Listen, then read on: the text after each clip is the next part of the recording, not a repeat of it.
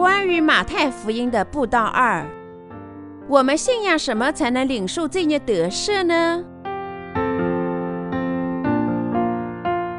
作者保罗·琼。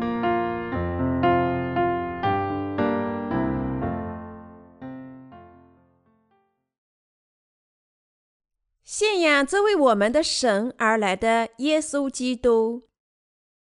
马太福音第九章一至十三节，耶稣上了船，渡过海，来到自己的城里。有人用褥子抬着一个摊子来到耶稣跟前。耶稣见他们的信心，就对摊子说：“小子，放心吧，你的罪赦了。”有几个文士心里说：“这个人说既往的话了。”耶稣知道他们的心意，就说：“你们为什么心里怀着恶念呢？或说你的罪赦了，或说你起来行走，哪一样容易呢？但要叫你们知道，人子在地上有赦罪的权柄。”就对摊子说：“起来，拿你的褥子回家去吧。”那人就起来回家去了。众人看见，都惊奇。就归荣耀于神，因为他将这样的权柄赐给人。耶稣从那里往前走，看见一个人名叫马太，坐在税关上，就对他说：“你跟从我来。”他就起来跟从了耶稣。耶稣在屋里坐席的时候，有好多税吏和罪人来，与耶稣和他的门徒一同坐席。法利赛人看见。就对耶稣的门徒说：“你们的先生为什么和税吏并罪人一同吃饭呢？”耶稣听见，就说：“健康的人用不着医生，有病的人才用得着。经上说：‘我喜爱连续，不喜爱祭祀。’这句话的意思，你们且去揣摩。我来本不是招义人，乃是招罪人。通过今天的经文。”我希望与你们大家分享神的赐福。这段经文描写耶稣如何医治一名瘫子。当瘫子被抬到跟前时，耶稣对他说：“小子，放心吧，你的罪赦了。”这时听到耶稣说的话，某些文士想：这个人说既往的话了，他是多么的高傲啊！耶稣知道这些文士的想法，对他们说。你们为什么心里怀着恶念呢？或说你的罪赦了，或说你起来行走，哪一样容易呢？但要叫你们知道，人子在地上有赦罪的权柄。耶稣不可能不知道文士的心思，所以他对他们说：“你们为什么心里怀着恶念呢？那么，什么是恶念呢？那就是不信主的权柄，不了解主是谁。”不信仰他正是恶念。除了亵渎圣灵的罪外，耶稣饶恕了我们所有的罪。亵渎圣灵的罪是唯一不能被饶恕的罪。这罪就是不信耶稣，不信他成就的水和圣灵的福音。因此，那些犯了这种罪的人不可能无罪。如果我们要说所有的罪孽中什么罪最重，那就是不信的罪。不幸的罪百万倍重于我们在行动上犯下的罪行。不信神是一切罪孽之中最邪恶和最重大的罪。当四个人把摊子抬到耶稣跟前，耶稣立即对他说：“小子，放心吧，你的罪赦了。”那时有文士站在耶稣的身边。文士是受过良好教育和训练的人才。用今天的话来说，他们相当于公务员，所以说那些文士是当时以色列的公务员。听到耶稣对摊子说的话，他们心想：他太高傲了，他是我见过的最高傲的人。你怎么敢说，小子，你的罪赦了呢？我无法理解这个被称为耶稣的人会说出这样的话，他是多么的狂妄啊！他们认为耶稣说的话，任何人都不敢说，因为耶稣说：“小子，你的罪赦了。”这些文士不相信耶稣是神，他们只能这样思考：耶稣是每个人的神。在今天的时代里，我们看到某些宗教领导人常常在电视上露面，说：“我已饶恕了你们的罪孽。”既然这些人只不过是普通人，却说出这样的话，好像他们就是神一样，我们只能认为他们极其无知。今天经文里的文士也是这般以为，他们把耶稣看成完全无知。他们嘴上没有这么说，但耶稣仍然知道他们的想法。耶稣说他们心里有恶念，他责备他们的恶念，说。我这么说是为了让你们知道，人子在世上只有权柄饶恕你们的罪孽。他实际上是要让每个人都认识到，这位人子降临的耶稣基督的确有权柄受罪。我们说，如果一个人出于无知和骄傲，不知道自己所处的位置，反而把自己凌驾于神之上，那么他就是亵渎神灵。文士认为耶稣说的话傲慢自大，是亵渎神灵，因为他不相信他自己就是神和神的儿子。但这只是他们邪恶的反应，因为耶稣实际上就是神。耶稣创造了人类和宇宙，他是万事万物的主，他是万军之主，整个宇宙里万事万物的主。这个耶稣实际上为我们而来。但文士们却不认识他的身份。耶稣说他们有恶念，因为耶稣知道他们就是这样看待他的，所以他说：“我这样说是为了让你们知道，人子在地球上有赦罪的权柄。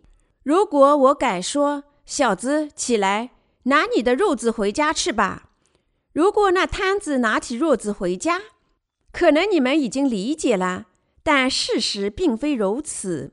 我们的主比较了他说过的两种不同方法，问文士哪种方法容易说你的罪已得赦，还是说起来行走呢？你们想，文士认为哪种方法更容易呢？如果耶稣说：“小子，你的瘫痪病得治了，拿你的褥子回家去吧。”而不是说：“小子。”你的罪已得赦，那么他们就容易接受。但因为耶稣是神的儿子，绝对的神，他的权柄大于此。他说：“你们的罪孽已得赦。”使百姓认识到主有权饶恕人类的罪孽。耶稣说这些话是为了让他们知道他有赦罪的权柄。当我们承认信仰耶稣，我们大家都相信他是创造了人类的造物主，他是已经把我们拯救出一切罪孽的救世主。但事实上，有时我们会贬低他的地位，因为对于父神，耶稣是他的儿子。但是，虽然耶稣的确是神的儿子，他自己实质上也是万能的神。耶稣自己是神。他有权柄饶恕人类的罪孽，他是我们的救世主。耶稣基督来到世上，实际上已经借他的洗礼和十字架上的血清洗了我们所有的罪孽。你们如何理解耶稣的身份，在心里如何信仰他呢？你们是否偶然也像文士那样信仰耶稣呢？彼得信仰耶稣，表白他的信仰时说：“你是基督。”永生神的儿子，你们如何看待耶稣？你们认为他是谁？你们果真相信耶稣基督自己就是真神吗？对于耶稣基督有父神，但对于你我来说，耶稣基督是同一位神。你们正确的认识耶稣了吗？当耶稣降临到这个世上时，他实际上受到了谴责与蔑视。被看成微不足道的人，圣经说他在世界，世界也是借着他造的，世界却不认识他。约翰福音第一章第十节。换句话说，这位造物主和万军之主的他来到这个世界上，但世人却不认识这个主，没有正确的接受他。谁没有正确接受他呢？世界上每个人。虽然我们借水和圣灵的福音信仰他，已从我们所有的罪孽中得救，我们不是已经忘记了这个真理吗？你们是否有时候忘记谁是耶稣，忽视他的尊严与高贵，把他抛到身后呢？你们无论如何都没有忘记谁是耶稣，无视他的高贵与尊严，把他抛到脑后吗？耶稣基督上面有父，但对于我们父神，耶稣基督父是神，所以耶稣基督也是同一位神和绝对的神。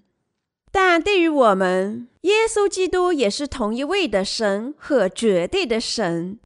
为什么呢？因为他是我们的主，因为他实际上到这个世界上，接水和圣灵的福音已经把我们拯救出所有的罪孽。他不但有权柄饶恕我们的罪孽，而且他也是我们的主，实际上是创造我们一切的造物主。他实际上是我们的救世主，神和每个人的救世主。你们是否有轻视耶稣的时候？换句话说，你们会不会把耶稣看得比父神小？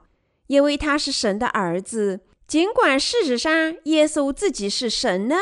从人类的观点来看，许多人都趋向把耶稣基督的档次看作低于他的父，但耶稣也是我们的真神。约翰一书第五章二十节，对于他的父耶稣基督的确是儿子，但对于我们来说，他是神。这信仰极其重要。耶稣自己是完全不应受到忽视的神，万能和全能的神，不应受到丝毫的贬低。不信耶稣的神性，就相当于犯了亵渎圣灵的罪。那位不但把我们拯救出一切罪孽。成了我们救世主，而且也是我们实际上的主的神，正是耶稣基督。除非我们正确的认识和信仰耶稣，否则我们注定会有像文士那样的恶意。我们最终会蔑视耶稣。如果指责耶稣亵渎神灵，那么我们是多么罪恶啊！不信耶稣是多么邪恶啊！不信他是一切罪恶之中的大罪。是因为百姓不信，他们才注定要下地狱。你我必须信仰耶稣基督是我们的救世主，是神的儿子。我们绝不能把我们的耶稣看成低劣于父神。我们必须信仰耶稣自己是神，他没有丝毫的缺陷。对于我们来说，耶稣基督是神，他是与神等同的神。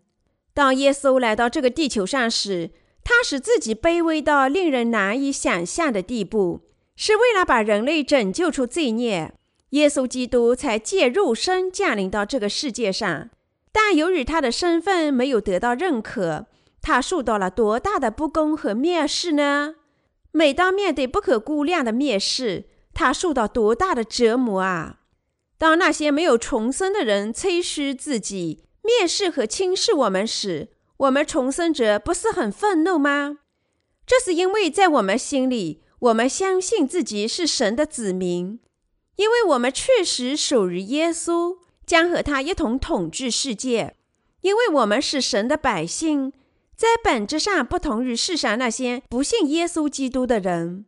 我们是新创造，他们是旧创造，他们要被毁灭，而我们则要享受永生。与耶稣一同统治世界，所以当我们受到那些还没有重生的人轻蔑或嘲弄时，我们的自尊心受到了伤害，我们觉得非常愤怒。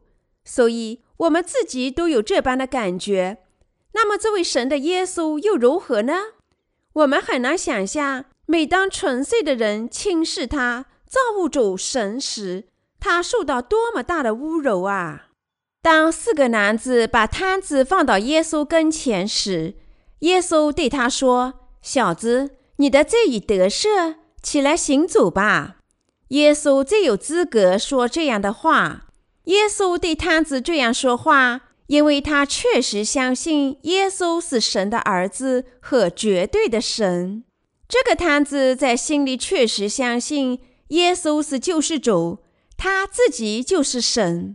换句话说，他相信基督化成人身来到世上，拯救了他，是因为他以这样的心接近耶稣。我们的主知道他的心里，就对他说：“小子，你的罪已得赦。”是因为这个摊子认出耶稣是谁，并且信仰耶稣，他才因信从所有罪孽中得救。所以，当我们承认信仰耶稣时，我们要认识到耶稣究竟是谁尤其重要。如果我们不能正确的认识和理解耶稣，那么我们一切的信仰都注定失败。只有当我们正确认识神，我们的信仰才能完整。当我们信仰耶稣时，除非我们能正确认识耶稣基督，否则我们的心不能坚定我们的信仰。即使我们已经靠着信仰水和圣灵的福音从我们罪孽中得救，那些没有正确信仰的人不能挺直腰板。虽然他们有了使自己领受罪孽得赦的知识，但他们仍不知如何受领导、服从谁和如何生活。最终，他们只得放弃信仰。所以，我们不但要信仰这福音。还要过那种信仰耶稣和顺从耶稣的生活。如果我们靠信仰耶稣基督已经从罪孽中得赦，那么我们就成了他的百姓，就必须根据他的吩咐顺从他的旨意。耶稣不但把罪的赦免赐予我们神的子民们，指挥我们，而且还要包括世上的每个人。所以。耶稣说的话是正确的，但是由于百姓不认识耶稣是谁，他们不理解耶稣所说的真理之道。换句话说，耶稣他自己能饶恕我们的罪孽，靠别的名，我们无法从罪孽中得救。圣经里说：“除他以外，别无拯救，因为在天下人间没有赐下别的名，我们可以靠着得救。”使徒行传第四章十二节，在今天的经文里，耶稣自己也说：“我来本不是招义人，乃是招罪人。”马太福音第九章十三节，只有耶稣有这样的权柄。实际上，在我们眼里极其困难的事情，对他来说相当的简单。我们必须从他的立场信仰他，根据这样的信仰。无论我们什么时候祈祷，都要先称呼神。这样做，我们承认他是神。我们不但称呼父神，而且也称呼耶稣和圣灵。对于我们来说，父神是神，耶稣基督也是神，同样，圣灵也是神。因为三位一体的神是一个神。当我们称呼他的名和信仰他时，我们不应把耶稣或者圣灵看作在某种程度上略与父神的神，相反，我们必须把他们看成是同一位神，即三位一体的神实际上就是同一位神。我们大家必须毫无例外的这么信仰。父神、耶稣和圣灵的位置和任务各不相同，但对于我们来说，父。子和圣灵仍然都是同一位神，因此，无论我们什么时候祈祷，无论我们什么时候想起耶稣和称呼他，我们都必须相信他真是万能和全能的神。这神有权柄饶恕人类的罪孽和审判这些罪孽。我们必须在心里信仰耶稣基督是神。是统治我们大家的绝对的神。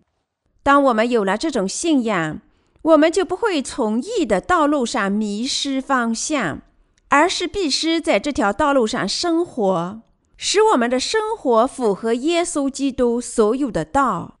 为什么呢？因为耶稣是神，我们绝对的神，我们不能认为他的行动无用。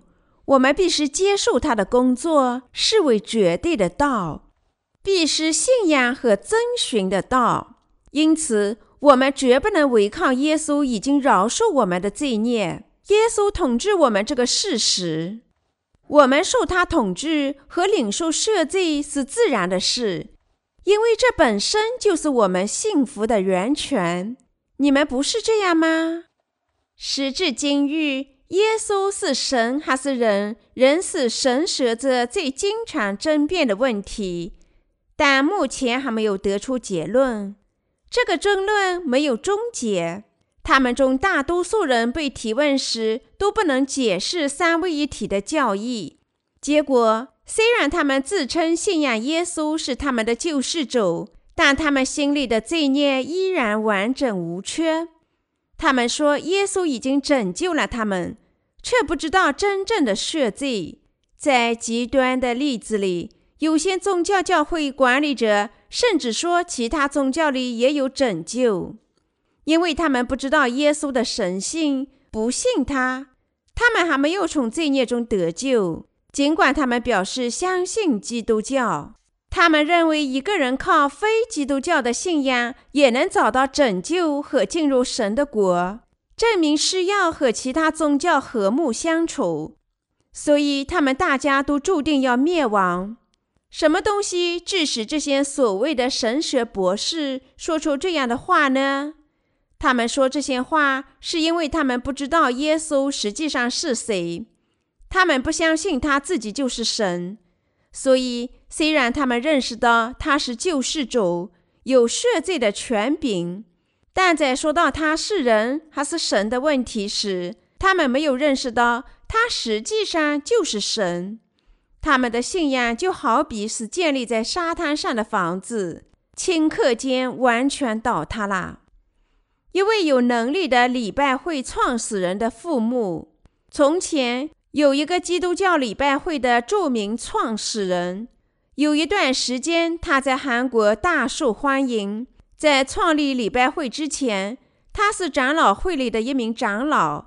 一天，某种奇妙而不可思议的能力落到了他的身上。无论什么时候，他以耶稣的名对百姓按手时，他们的病症都能被治愈，所以许多人开始尊敬他、跟从他。最终，他离开了长老会，创立了自己的教派。他穿着白衣，站在众人面前，实施他那看似奇妙的能力。每当他这么做时，他的信徒就到处跳跃、鼓掌，欢乐地大喊大叫。大家共同构筑了一幅感人的景象。他的信徒完全失去了理智，用宝石、金呀、银呀充实他的聚宝盘。仅仅一次聚会，他收到的宝石、钱财就能装上几袋子，所以他很快就成了有钱人，购买了大片的土地和房子。虽然他以耶稣的名创造了奇迹。但因为他既不相信耶稣自己是神，也不信神和神的道，所以他在晚年诅咒耶稣和亵渎耶稣。于是他吩咐同僚把十字架都从他各个教堂里扔了出去。最终，他开始否定耶稣，他的信仰完全崩溃。不信仰耶稣为神的人落得了如此下场。信仰耶稣基督为我们的救世主。这信仰的根源就在于耶稣是神。只有当我们相信耶稣基督是神时，我们才能相信他为了我们化成肉身降临到这个世界上，在十字架上死亡，从而拯救了我们。当我们这样信仰时，我们就领受了罪孽得赦。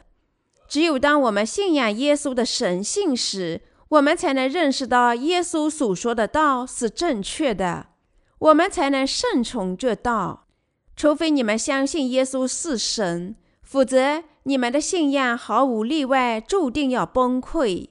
无论你们多么诚挚地相信他是你们的救世主，最终当你们在侍奉主遇到精神上的烦恼时，你们注定也会抛弃耶稣和父神。因此。我们极其重要的是要相信耶稣是我们的救世主，一切创造物的神，而且也是审判的主。在今天的经文里，尽管那些文士信神，却在信仰上失败了。原因就是他们不知道耶稣是谁。相比较，文中的摊子认识到耶稣是神，在心里也这么信。正因如此，当耶稣告诉他：“小子，你的罪已得赦”，他就因此领受了赦罪的赐福，病症完全被医治，现在能以健康的身体回家了。另一方面，文士则受到了责备，因为他们不认识谁是耶稣，也不信他。他们不但受到了责备，而且也不能领受罪孽得赦，因此他们注定要下到火湖的深渊里。主来召唤像我们这样的弱者。耶稣说：“我来本不是招义人，乃是招罪人。”所以，圣经也称耶稣基督为人的儿子。他借童女玛利亚的身体来到世上。看起来好像是人的儿子，因为神做了人的儿子，万能的神作为人的儿子来拯救我们，所以他也被称为人子。真神耶稣作为人子来拯救全人类。有一个人摊子认出他，另外的人却没有认出他。这里是使人通向得救或非得救的十字路口。因此，信仰耶稣的神性对于我们是否具有水和圣灵福音的信仰至关重要。信仰耶稣是神，是信仰的基础，使这种信仰支持我们的精神信仰直到末日。神学者和无数的百姓已经争论过耶稣是人还是神的问题，这个争论至今依然没有结束。但是有了这种信仰，我们能一次性解决这个问题。耶稣是神，他是万能的神，就像父神是万能的神一样，圣灵是万能的神，耶稣基督也是万能的神。耶稣是我们的救世主，神和神的儿子。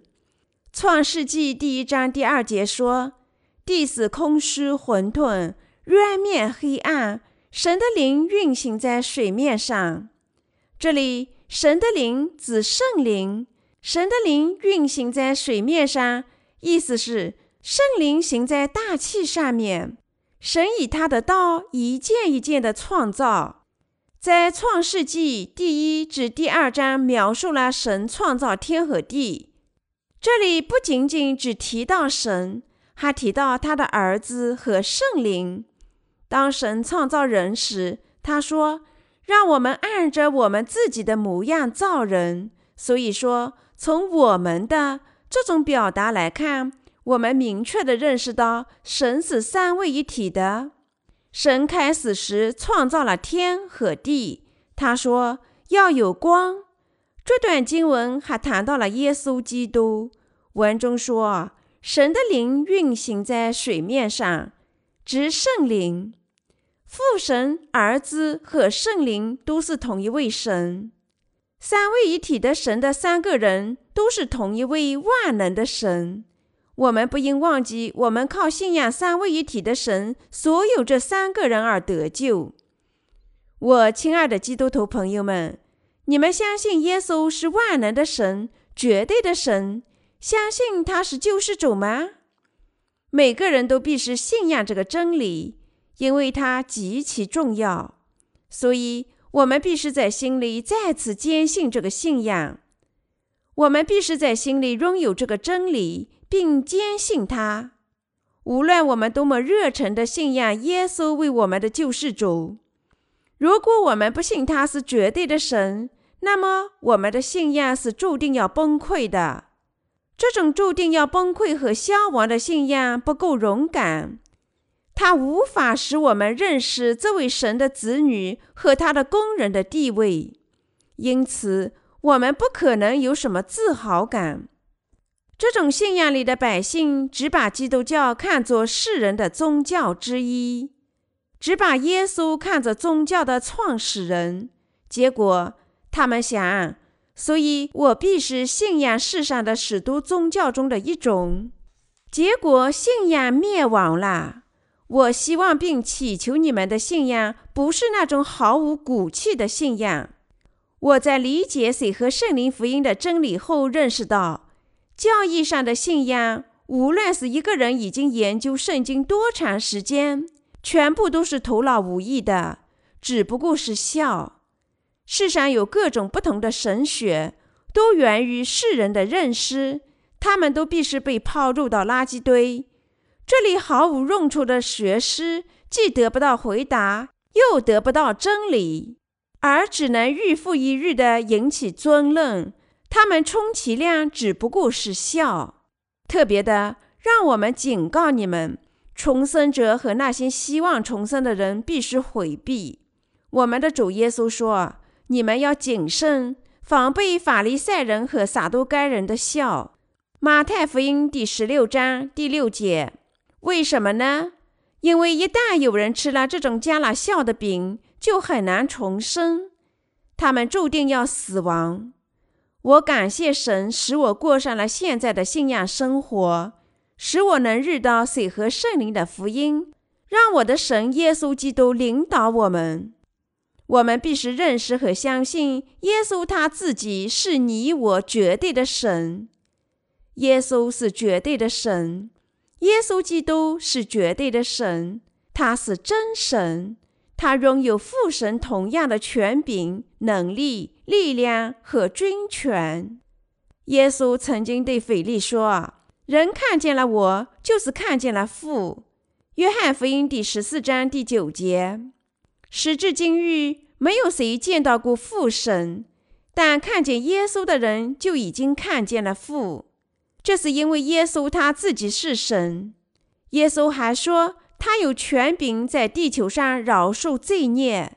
我们必须信仰神的道。我真诚希望你我都能在心里坚持这个信仰。换句话说，虽然我真心希望我们拥有这种信仰，但仍有许多人像文士一样。我们是要充分了解这个事实。当我们传播这个福音时，对于那些不信仰耶稣是神的人来说，无论我向他们传播多少水和圣灵福音的知识，都完全是徒劳的。这是因为这些人在听了神的道时，内心深处并不相信耶稣是神。他们听到的东西只是纯粹的教义。如果你我不想成为这样的人，那么我们心里必须拥有信仰。相信已经拯救了我们的耶稣，实质上自己就是神。只有当我们信仰耶稣是创造之神，他创造了宇宙及宇宙的万事万物，信仰他是救世主，信仰他是审判之神时，真理的道才能在我们生命里起作用。耶稣现在依然还活着，他作为绝对的神统治我们。耶稣成了我们的牧羊人，把我们引向好地方。他还以同样的方式统治着每个人，无论是恶人还是好人，信徒还是非信徒。我们必须相信这个神不是他人，而正是耶稣基督。我们必须知道，我们所信仰和坚持作为我们神的这个耶稣基督，现在正统治着世界。你们认为耶稣是谁？你们认为耶稣基督是谁？你们认为他是神，还是认为他是人类当中一位圣徒呢？你们认为耶稣是神，还是相信他是人呢？耶稣不能与纯粹的创造物相比，因为他和父神及圣灵一开始就是创造天与地及宇宙中一切的神。谁创造和管理银河系呢？是谁制定了宇宙的规则，最精确地管理整个宇宙呢？是耶稣基督。耶稣的名意思是救世主，是受高的王。换句话说，这意味着耶稣他自己是神。耶稣基督，我们的神，现在正管理这个宇宙及宇宙中的一切。天和地也都在耶稣基督的统治下。我们既是强调我们心里必须有这种信仰，原因就在于我们的信仰从听神的道而来，就像圣经所说的那样。可见信道是从听道来的，听道是从基督的话来的。罗马书第十章十七节：你们的信仰从神的道而来，它能赐予你们克服未来任何迫害或苦难的力量。所以，我们必须继续听神的道，加强我们的信仰，相信耶稣基督就是绝对的神。相信你们已经借水和圣灵的福音重生，靠着坚定的信仰，你们实际上能在日常生活里得到神的帮助。你们胆大了，你们信仰耶稣是绝对的神，那么无论什么时候向神做祈祷，都能得到回答。这些知识和信仰能增强你们祈祷的能力。基督教已经广泛分布于全世界，但事实上，它甚至连基础都还没有稳固。这个基础在早期教会时期已经建立，但不久就垮塌了。无论基督教的历史有多长，因为它的基础已经丧失，所以基督教的历史必须重写。看一看世上那些有名的神学教授和博士。即使他们受到公然的谴责，却不能争辩一句。如果要他们批评谬误的教义或者争议，他们也完全无言出口。他们能做的一切事情，就是对肉眼能看到的东西横加指责。但因为他们完全不知真理，所以根本提不出严肃的批评意见。那些自称信仰神的道的人。甚至还不能理解神的道，也不能正确的信仰神的道，这不就明确的说明他们没有精神洞察力吗？当我们最初出版包含水和圣灵福音的小册子时，有些牧师和神学者尽量公开指责我，因为我撰写的某些方面不同于他们的信仰。但当他们把我说的话与神的道做比较时，他们发现无可指责，所以也就暂且搁置了争议。自那时起，几年的时间一晃就过去了，但时至今日，他们一句话也没有说过。打开圣经，在圣经里撰写的内容是耶稣接受的洗礼及其十字架的福音。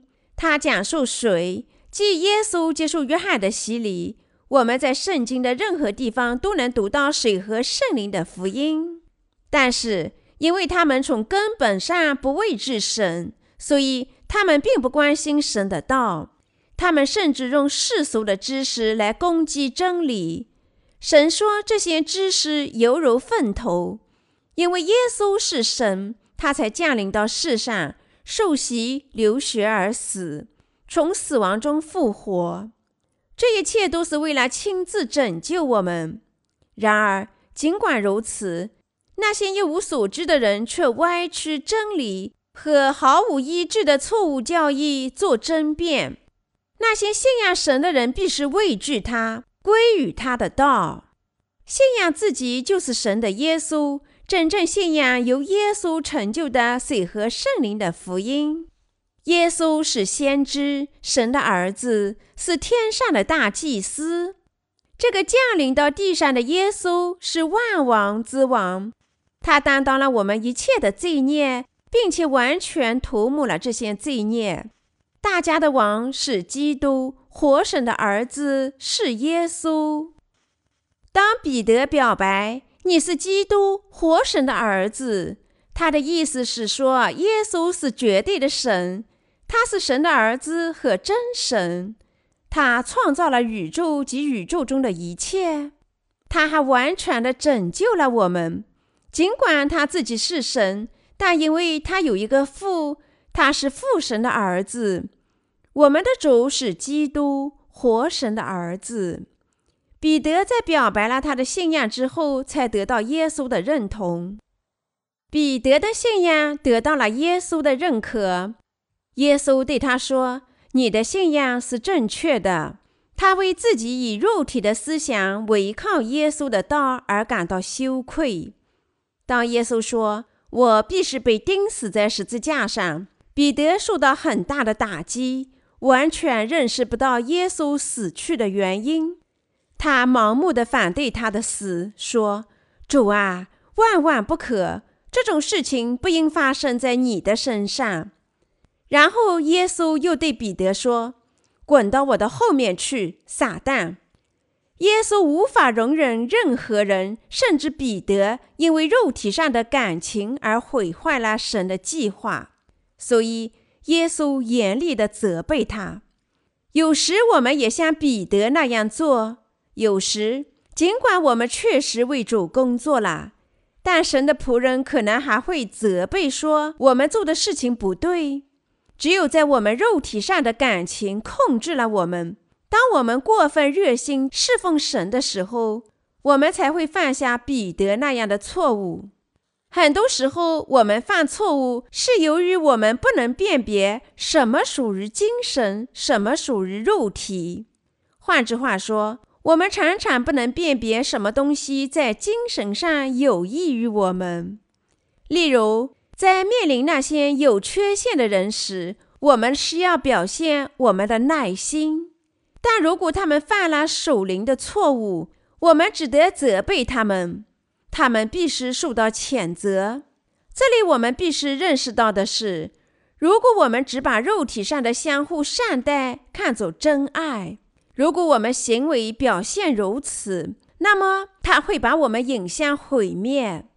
无论如何，我们必须认识到耶稣基督是神，必须信仰他的洗礼和流血，在神的指引下生活。罪人必须真正认识到，他们绝对需要耶稣，他们必须寻找耶稣，绝对的神，自己是神的耶稣基督，已经借着水和圣灵的福音赐予我们拯救。这拯救对于所有的罪人都是绝对需要的，所有的罪人都需要水和圣灵的福音，所以已经信仰这福音的艺人，必须把它传播给这些罪人。正如经上所说，健康的人用不着医生，有病的人才用得着。我们必须传播真福音，包括像那些已经知道他们的罪行，并因此受罪孽折磨的人。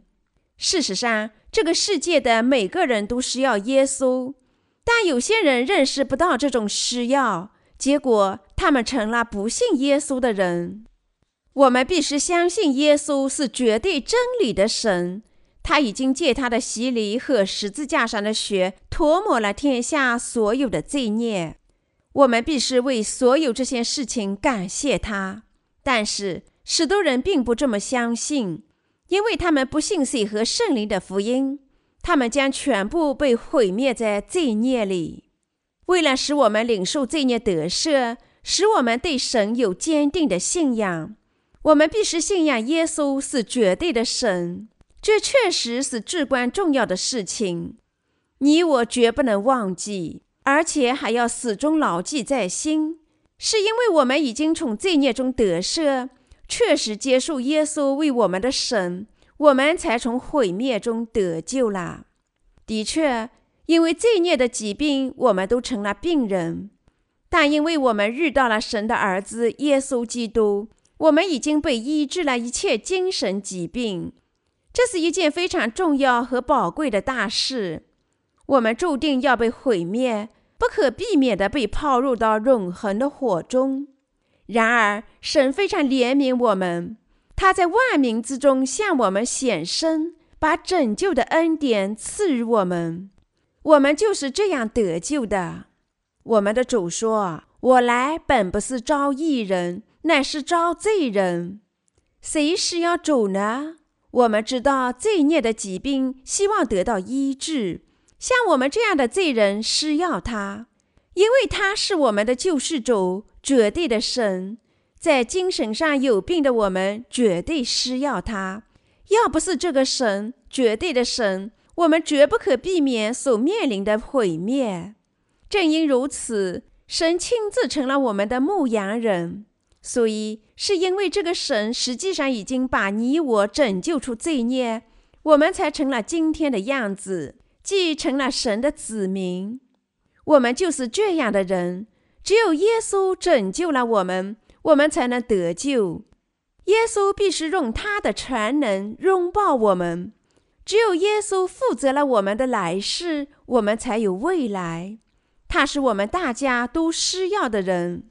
那些认为自己不需要他的人，可能不信他，但你我必须信仰他，跟随他，因为我们都绝对需要他。我们每时每刻都需要神。我非常清楚自己如此不足和软弱，我别无选择，只能信仰他和依赖他。我确实绝对需要他。那么你们又如何呢？你们也绝对需要他吗？或者并非那么绝对需要他呢？事实上，每个人都绝对需要耶稣。我们必须绝对的信仰他，我们必须因信祈祷，因信得生。既然我们因信成了神的子民，我们更有理由靠这绝对的信仰去生活。所以，我们在这个世界上成了极其有福的人。我因此感谢神。领受罪孽得赦，看似并不见得有多少得福。但隐含其中的赐福确实令人惊讶。亲爱的基督徒朋友们，阅读我的布道好像并不是什么大事，但实际上这是奇妙的赐福。我们侍奉主也好像并非那么重要，但事实上它是世界上最伟大的事情。这个世上没有同样伟大的事情啦。从罪孽中得赦，对于你们是否不重要呢？如果你们这样认为的话，那么你们应该清醒了。我们已经领受罪孽得赦的人，确实是伟大的百姓。我们不是平凡的男女，我们已经领受了美妙的拯救，已经成了神自己的子女。我们信仰伟大的神。我真诚希望和祈祷你们大家都至终坚持这个信仰。与神的教会联合起来，侍奉这福音，直到你们遇见主的那一天。让我们大家一起忠诚的信仰，勤勉的侍奉我们的神，然后让我们在欢乐中遇见我们的主。我把一切的感谢都献给神。我奉劝你们每个人都要相信耶稣是绝对的神。